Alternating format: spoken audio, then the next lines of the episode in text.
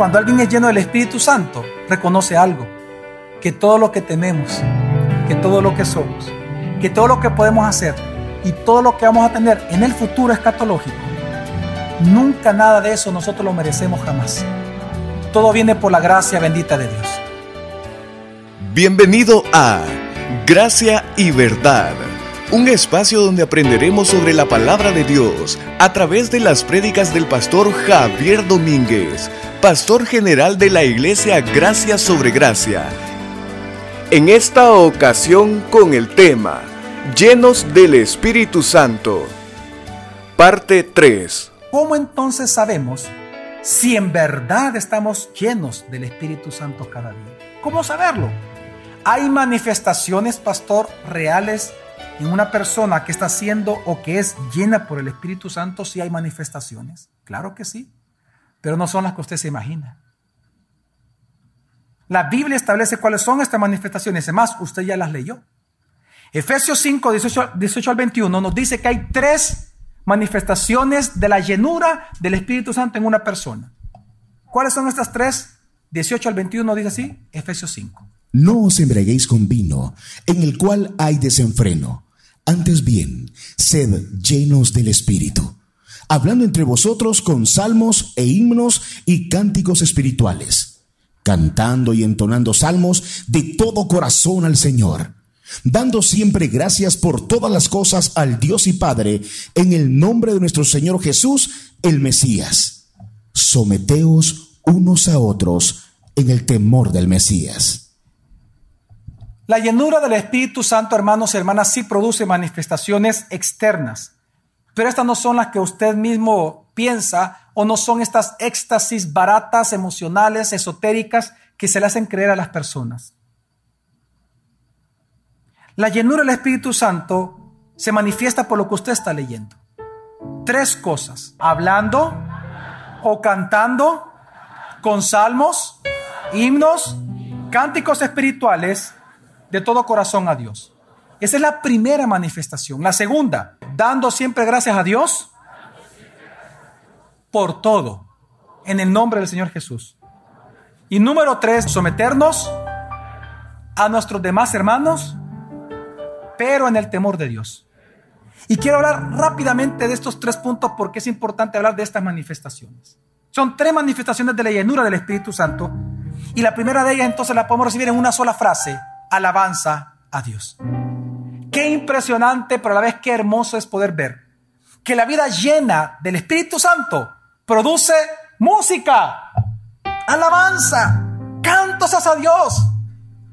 No, no recuerda usted ¿Qué hizo el pueblo hebreo después de que pasaron por el Mar Rojo cuando vieron que todo el que los, que, los carros del faraón y todos los que lo seguían murieron cuando el Mar Rojo volvió a su causa normal? ¿Qué hicieron?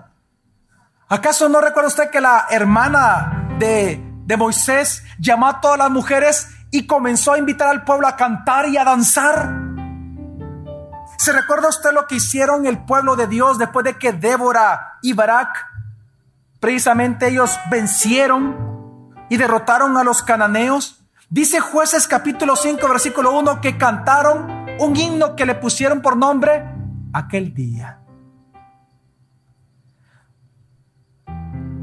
En el templo de Jerusalén había más de 38 mil personas que participaban del canto y de la música. 38 mil músicos. Cuatro mil eran músicos y los demás eran cantores. Para Dios es tan importante la alabanza de su pueblo y tal es la manifestación del Espíritu Dios cuando llena a una persona a través de la música que en toda la Biblia Dios le dedicó un solo libro a los cantos. Ese libro se llama Salmos. Es tan importante para Dios el canto que cuando Él llena a una persona del Espíritu Santo produce canto tan importante que Jesús mismo un día antes de su muerte, antes del Getsemaní, en el aposento alto, después de la Santa Cena, él cantó tres, cuatro, cinco salmos al Señor juntamente con sus discípulos.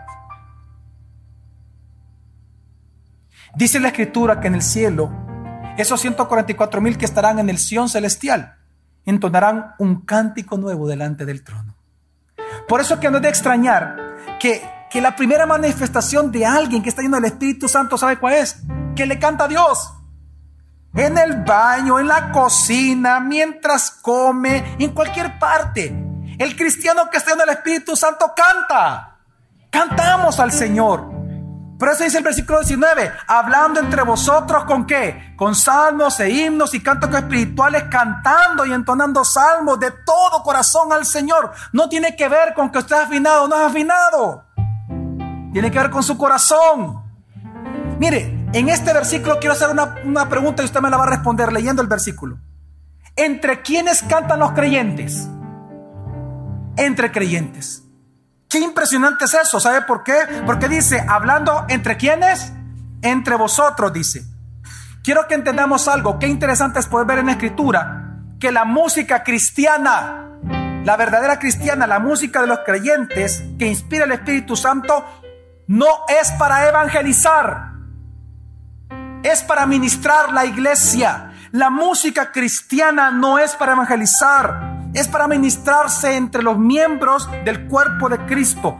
Por eso es que usted históricamente y bíblicamente, usted va a ver que el Evangelio no se canta, el Evangelio se predica, señores. Lo que se canta son los salmos, los himnos y los cánticos espirituales. El Evangelio se predica. El Evangelio se sermonea. El Evangelio se habla. El Evangelio se enseña. Pero los himnos, los cánticos y los salmos se canta. Por eso es que las canciones de fe no son para que el mundo las cante, hombre. Las canciones de los cristianos, mire, a Dios ni siquiera le interesa que el mundo escuche nuestras canciones. Porque un inconverso, como no, ha sido regenerado aún, no entiende la letra. Para ellos es un chiste. Pero para nosotros, ¿es un chiste cantarle a Dios?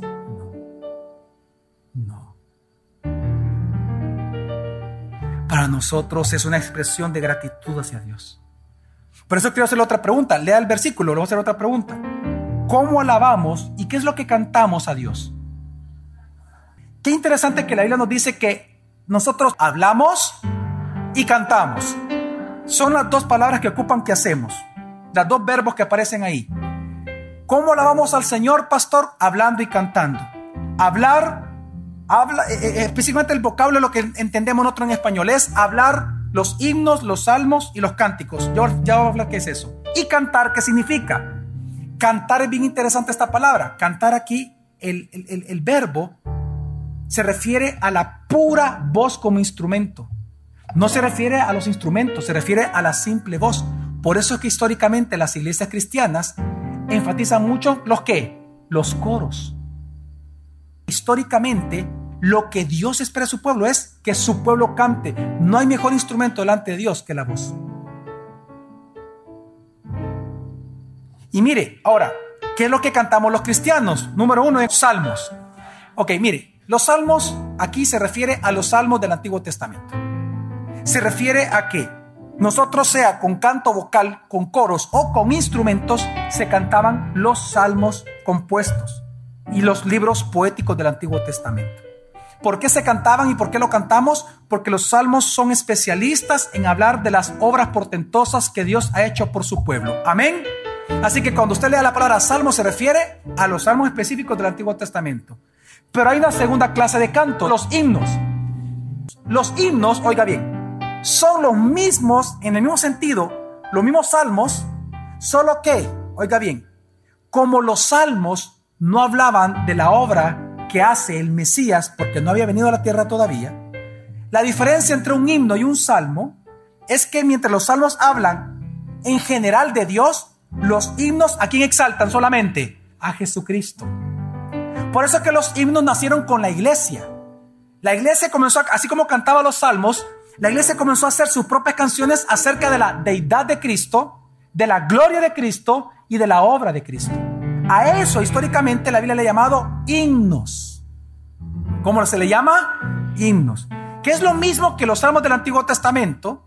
En otras palabras, los himnos son los salmos del Nuevo Testamento. Por eso es que usted encuentra, por ejemplo, Juan capítulo 1, del 1 al 18 es un himno. Romanos 10 tiene un himno. Colosenses 2 tiene un himno. Y usted encuentra en diferentes cartas que los apóstoles incluyeron en su escritura los himnos que se cantaban, porque todo himno tiene una característica, es doctrinal simple. Es pura doctrina, exaltando a Jesucristo. Amén. Y por último, los cantos, cánticos espirituales.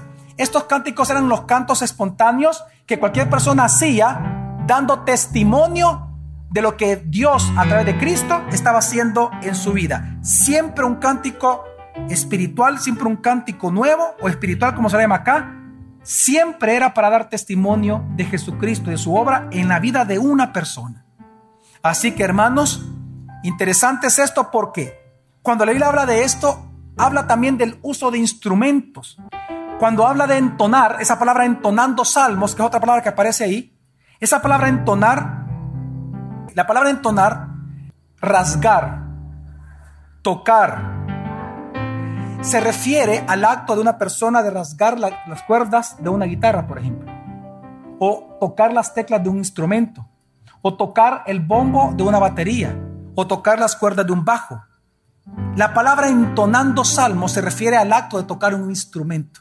Por eso que históricamente los instrumentos deben de ser incluidos en la alabanza del pueblo de Dios. Ahora, ¿de dónde surge esta alabanza? Dice el versículo 19, hablando entre vosotros con salmos, himnos y cánticos espirituales, cantando y entonando salmos, ¿de qué? De todo corazón. ¿De dónde surge la alabanza del pueblo de Dios? Del corazón agradecido, no es de la habilidad. ¿Sabe por qué usted no le canta al Señor? Porque usted no tiene un corazón agradecido. Porque no está lleno del Espíritu Santo. Una persona llena del Espíritu Santo, ¿sabe qué hace? Canta. No le importa. Es que por eso somos creyentes. Somos creyentes adorando a Dios. Así que, por eso es importante entender algo. Muchas personas pueden cantar grabando grandes conciertos, sacando grandes discos. Pero pueden cantar por orgullo, por costumbre, por fama, por aclamación popular o por dinero. No necesariamente lo pueden hacer de corazón. Está hablando de cristianos. Por lo tanto, quiero que entienda algo. Cuando la Biblia habla de cantar de todo corazón, se refiere a que, aunque usted no tenga la mejor, la mejor voz del mundo, usted tiene ya el mejor corazón del mundo para cantarle a Dios. No un corazón de piedra, un corazón de carne lleno del Espíritu Santo. Un corazón contrito y humillado jamás tú lo vas a despreciar. Y por último, ¿a quién cantamos los creyentes? Dice la, Escritura, a Dios como lo dijo nuestro hermano en Cristo, Juan Sebastián Bach, quien se cree que ha sido el mejor músico de toda la historia de la humanidad. Él fue un hermano nuestro creyente, pues todo lo sabía. Él dijo, la finalidad de la música es la gloria La segunda consecuencia de ser lleno del Espíritu Santo, ¿sabe cuál es? Dar gracias a Dios.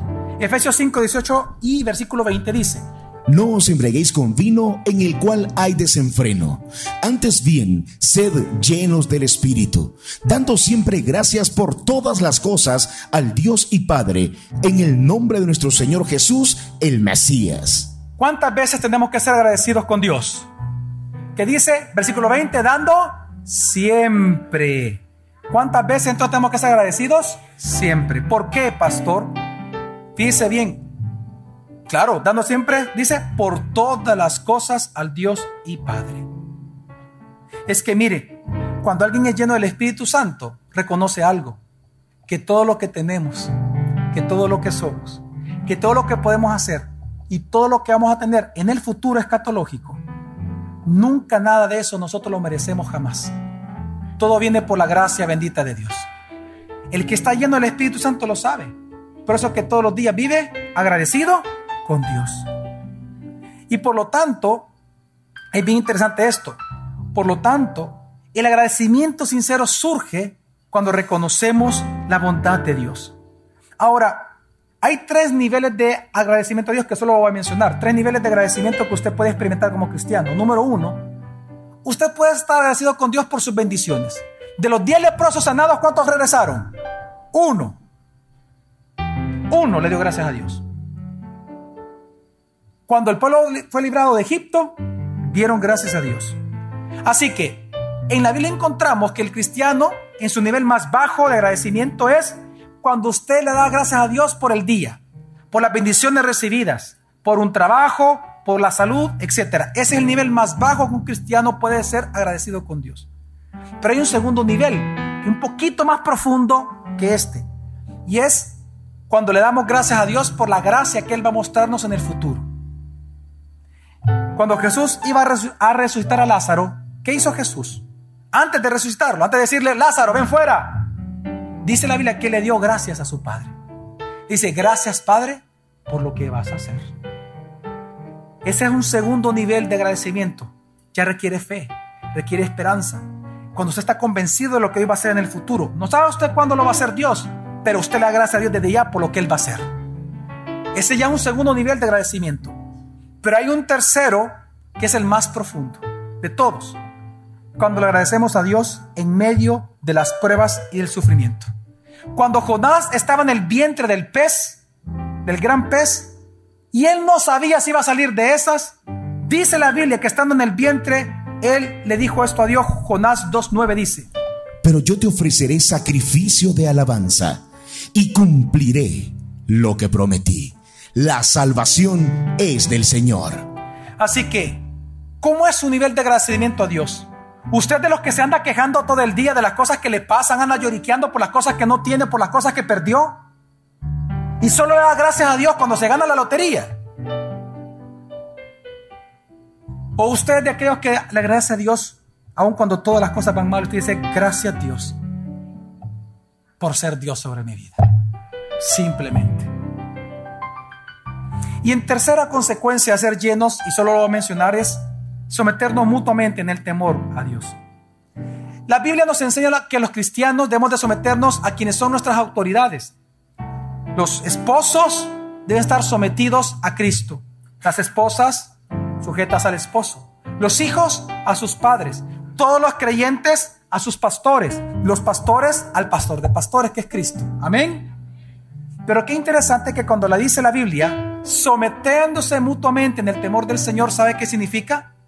Que no solamente tenemos que someternos a aquellos que son autoridades de nosotros, sino que también la palabra upotazo, que es sometimiento significa que no importa el rango que tengamos, tenemos nosotros que someternos mutuamente, pero en algo, en el temor al Señor. ¿Qué significa eso? Que cualquiera puede y debe de ser confrontado, cuidado, animado, impulsado, motivado o estorbado, pero con la palabra de Dios. Si no es con la palabra, usted no tiene por qué someterse a su hermano creyente. Pero si su hermano creyente viene y lo motiva o lo confronta con la palabra, usted tiene que someterse a la palabra. Amén.